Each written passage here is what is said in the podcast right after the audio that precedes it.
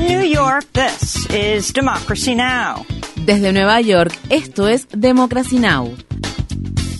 Democracy Now! es un noticiero internacional de radio y televisión que se transmite desde Estados Unidos a través de Internet en democracynow.org.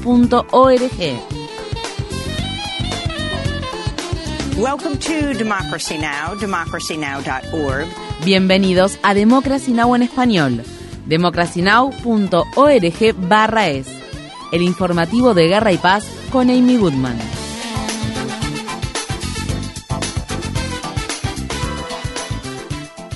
Un jurado de Nueva York alcanzó un veredicto unánime en el juicio civil por violación y difamación contra Donald Trump que presentó la escritora Erin Carroll. Si bien el jurado determinó que no hubo violación, sí lo declaró culpable de abuso sexual y difamación y acordó que el expresidente le pague a Carroll 5 millones de dólares en concepto de daños y perjuicios. Durante el juicio, Carroll relató el episodio de agresión sexual que sufrió por parte de Trump en el vestidor de la tienda Bergdorf Goodman de Manhattan en la década de 1990. Al tratarse de un juicio civil, Trump no fue condenado por ningún crimen ni enfrenta penas de prisión. El abogado de Trump dijo que apelaría al fallo, mientras que el expresidente calificó el veredicto de vergonzoso y dijo en su red social Truth Social, no tengo ni idea de quién es esta mujer. En un comunicado, Erin Carroll dijo, hoy el mundo finalmente conoce la verdad de lo que pasó. Esta victoria no es solo para mí, sino para todas aquellas mujeres que han sufrido porque no les creyeron. Visite democracynow.org barra es para ver más información sobre este tema. La cadena CBS informa que es probable que el gobierno de Biden publique este miércoles los nuevos procedimientos que se implementarán para deportar rápidamente a los migrantes en la frontera entre Estados Unidos y México, ya que el jueves expira la política migratoria basada en el título 42 del Código de Regulaciones Federales de Estados Unidos, que fue impuesta por el gobierno de Trump durante la pandemia. El presidente Biden dijo que es probable que la situación se torne caótica en la frontera sur del país. La nueva norma obligaría a los migrantes a buscar protección en otro país por el que hayan pasado en su viaje a Estados Unidos, como por ejemplo en México, antes de solicitar asilo en Estados Unidos. Los migrantes que sean deportados no podrán volver a ingresar a Estados Unidos por un periodo de cinco años. A principios de esta semana, 233 organizaciones, entre ellas la Unión Estadounidense para las Libertades Civiles, Amnistía Internacional de Estados Unidos, Detention Watch Network y Raíces, enviaron una carta abierta al presidente Biden exigiendo que cumpla con su compromiso de no detener nunca a familias migrantes, terminar con las cárceles para migrantes con fines de lucro y permitir que las personas vivan con dignidad en sus comunidades mientras esperan a que sus solicitudes de asilo se resuelvan en los tribunales en lugar de esperar esa resolución encerrados o vigilados. Las organizaciones escribieron, la detención somete a las personas a condiciones que se sabe que ponen en peligro sus vidas y causan daño mental y físico la detención no disuada a los migrantes que no tienen otra opción que huir de condiciones peligrosas o violentas en busca de una vida mejor. Organizaciones en defensa de la justicia de los inmigrantes del estado de Texas se manifestaron el martes en el Capitolio Estatal de la ciudad de Austin para exigir que los legisladores rechacen los proyectos de ley HB 20 y HB 7, los cuales crearían una patrulla civil armada para llevar a cabo la aplicación de la ley de inmigración en Texas y un sistema judicial paralelo para juzgar a los inmigrantes y traficantes de personas detenidos por las patrullas estatales. El presidente Biden y el presidente de la Cámara de Representantes, el republicano Kevin McCarthy, siguen sin poder avanzar en las negociaciones del límite de la deuda federal tras reunirse el martes por primera vez en tres meses. Ambos acordaron volver a reunirse. Estados Unidos está muy cerca de incumplir el pago de sus deudas, lo que podría ocurrir el próximo 1 de junio. McCarthy ha exigido que se corten los gastos a fin de acceder a aumentar el límite de la deuda federal, algo que Biden se ha negado a considerar al tiempo que los demócratas critican a los republicanos por tomar la economía como rehén. Biden habló después de la reunión del martes. Todos en la reunión entendieron el riesgo que implica el incumplimiento del pago de las deudas. Nuestra economía caería en una recesión significativa y esto devastaría las cuentas de jubilación y aumentaría el costo de los préstamos. Según la calificadora de riesgo Moody's, si incumplimos en los pagos, prácticamente 8 millones de estadounidenses perderían sus empleos y nuestra reputación internacional se dañaría sobremanera. En paralelo a esto, están aumentando los pedidos para que Biden invoque la decimocuarta enmienda de la Constitución de Estados Unidos, lo que le permitiría seguir emitiendo deuda sin la aprobación del Congreso. Biden ha dicho que aún no ha descartado esa opción. En los territorios ocupados de Cisjordania, un grupo de soldados israelíes mató a disparos a dos palestinos durante una redada que se llevó a cabo en la ciudad de Cabatilla. Mientras tanto, Israel siguió perpetrando por segundo día consecutivo ataques aéreos sobre la franja de Gaza, matando al menos a un palestino. Según funcionarios de Palestina, 15 palestinos murieron y otros 22 resultaron heridos durante los ataques aéreos que Israel perpetró el martes. Estas fueron las palabras expresadas por el dueño de una tienda en Gaza. Para ser honesto, esta es una situación difícil. Nos enfrentamos al miedo, estamos todo el tiempo alerta, no sabemos qué va a pasar. El tema es que nadie sabe qué va a pasar, si vamos a tener una guerra o un alto el fuego.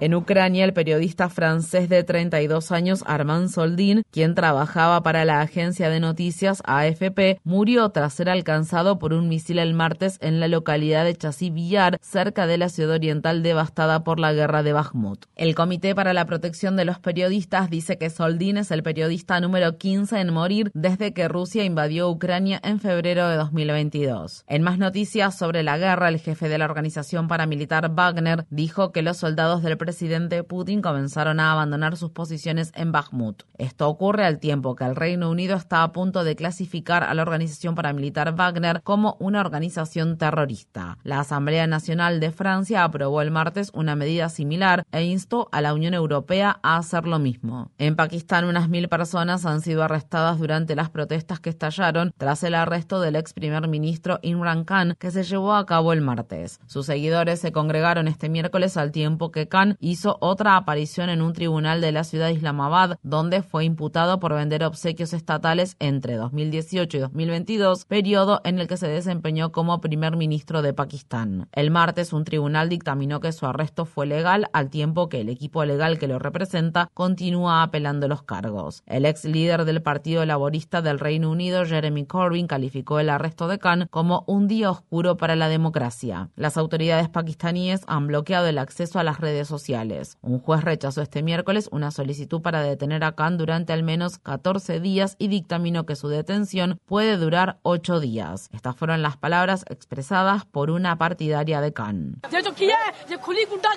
Lo que ellos han hecho no es vandalismo. Esto no es terrorismo. Imran Khan había ido a comparecer ante el tribunal. Ahora, ¿dónde está la Corte Suprema? ¿Dónde está el alto tribunal? ¿Dónde están los jueces?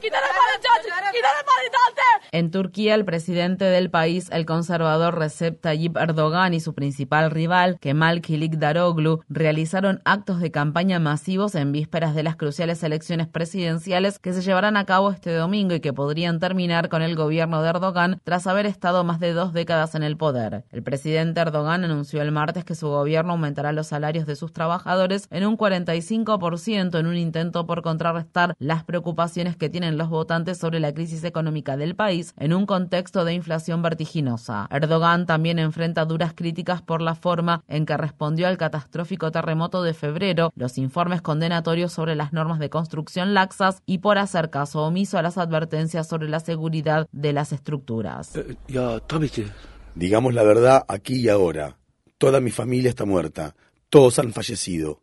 ¿Por qué no estaría enojado con el gobierno? Nadie vino a ayudar con maquinaria, el gobierno no hizo nada. Kemal Daroglu, que cuenta con el respaldo de una alianza multipartidista, se comprometió a estrechar lazos con la OTAN y la Unión Europea y reforzar las instituciones democráticas, respetando la independencia de los tribunales y la libertad de prensa. También dijo que revertiría la eliminación de la figura del primer ministro que llevó a cabo Erdogan tras ser aprobada en el referéndum constitucional de 2017. No vamos a dejar el destino de la República Turca en manos de una sola persona y nadie aceptará las palabras de una sola persona. En un acto de campaña que celebró el domingo en la ciudad de Estambul, Erdogan también apeló a su origen religioso y acusó a su oponente de estar a favor de la comunidad LGBT. Se espera que el desacreditado congresista republicano George Santos comparezca este miércoles ante un tribunal de Nueva York después de que fiscales federales presentaron cargos penales en su contra. Si bien aún se desconocen los detalles de los cargos, el congresista de Nueva York ha sido investigado por haber mentido múltiples veces sobre el financiamiento de su campaña electoral, así como sobre su historia, educación y antecedentes laborales. A pesar de las revelaciones, Santos ha rechazado los numerosos pedidos de renuncia. De forma separada en Brasil se ha programado una audiencia para el jueves en relación a los cargos penales que Santos enfrenta por realizar fraude con cheques. En el estado de California, un grupo de trabajo a nivel estatal sobre reparaciones para la comunidad negra aprobó las recomendaciones destinadas a compensar y pedir disculpas a los residentes negros por todas las generaciones que sufrieron discriminación y violencia desde la época en la que se ejercía en el país la esclavitud hasta la actualidad. La congresista y candidata demócrata al Senado de Estados Unidos, Barbara Lee, quien está ayudando a liderar una iniciativa relacionada con las compensaciones en el Congreso, habló en una reunión que se celebró el sábado en Oakland, ciudad a la que representa en la Cámara de Representantes estadounidense. Reparations are not a luxury for our people, but a human right long overdue for millions of. Las reparaciones no constituyen un lujo para nuestro pueblo, sino un derecho humano que millones de estadounidenses deberían tener desde hace mucho tiempo. Millones de ciudadanos estadounidenses aún no se ha cumplido la promesa que se les hizo hace más de 150 años a las personas esclavizadas de entregarles unas 16 hectáreas de tierra y mulas. Es fundamental que se cumpla lo que se les prometió a nuestros antepasados hace muchos años. También es necesario que se diga la verdad y se realice la sanación racial.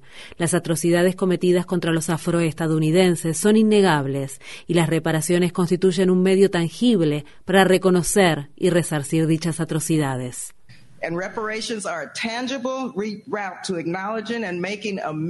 Si el Poder Legislativo de California y el gobernador Gavin Newsom aprueban la medida, se proporcionará una compensación monetaria a los residentes negros en relación a políticas discriminatorias que incluyen el encarcelamiento masivo, la vigilancia policial, la discriminación relacionada con la vivienda, las desigualdades en la atención médica y el racismo ambiental. En noticias laborales, los trabajadores de la sede de la ciudad de Washington, D.C. del sindicato Internacional de Empleados de Servicios han autorizado una huelga al tiempo que continúan las negociaciones contractuales para obtener mejores salarios y protecciones. Muchos de los trabajadores abandonaron sus puestos de trabajo el martes al tiempo que los empleados acusaron a la presidenta del sindicato, Mary Kay Henry, y a la secretaria tesorera April Barrett de apoyar tácticas antisindicales y negarse a negociar de buena fe. El conglomerado de medios de comunicación Paramount Global está despidiendo al 25% de su personal y cerrando la cadena de noticias MTV News. El presidente y director ejecutivo de Paramount Media Network, Chris McCarthy, comunicó el anuncio a los empleados por correo electrónico. Paramount también es la empresa matriz de los medios CBS, Nickelodeon, Comedy Central y Showtime. Los despidos más recientes que tienen lugar en los medios de comunicación se producen después de que la compañía de medios digitales Vice y otras empresas implementaron recortes masivos de personal y del cierre del sitio web de noticias BuzzFeed News. David Miranda, el periodista brasileño que se convirtió en el primer miembro de la comunidad LGBTQ del Consejo Municipal de Río de Janeiro, ha muerto a la edad de 37 años. La noticia la dio a conocer el martes su esposo, el periodista Glenn Greenwald. Miranda había pasado nueve meses en cuidados intensivos luego de ser hospitalizado en agosto de 2022 a raíz de una infección gastrointestinal severa. La noticia sobre la muerte de Miranda, quien también ocupó un cargo en el Congreso de Brasil, generó una catarata de homenajes en su memoria y el presidente brasileño, Luis Ignacio Lula da Silva, destacó su extraordinaria trayectoria. Miranda, quien nació en una favela y quedó huérfano a los cinco años, continuó con su lucha por los derechos de las personas pobres y de la comunidad LGBT de Brasil durante los ataques de la presidencia de Jair Bolsonaro. El informante de la Agencia de Seguridad Nacional de Estados Unidos, Edward Snowden, también rindió homenaje a Miranda valorando su coraje y rectitud al ayudar a sacar a la luz sus documentos filtrados en 2013. En una ocasión, Miranda estuvo extrañamente detenido durante nueve horas en el aeropuerto Heathrow de Londres, pero se negó a cooperar con las autoridades. Snowden escribió, fue ese coraje lo que lo liberó. A Miranda lo sobreviven su esposa y sus dos hijos.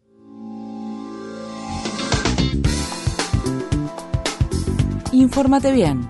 Visita nuestra página web democracynow.org/es Síguenos por las redes sociales de Facebook, Twitter, YouTube y SoundCloud por Democracy Now! es.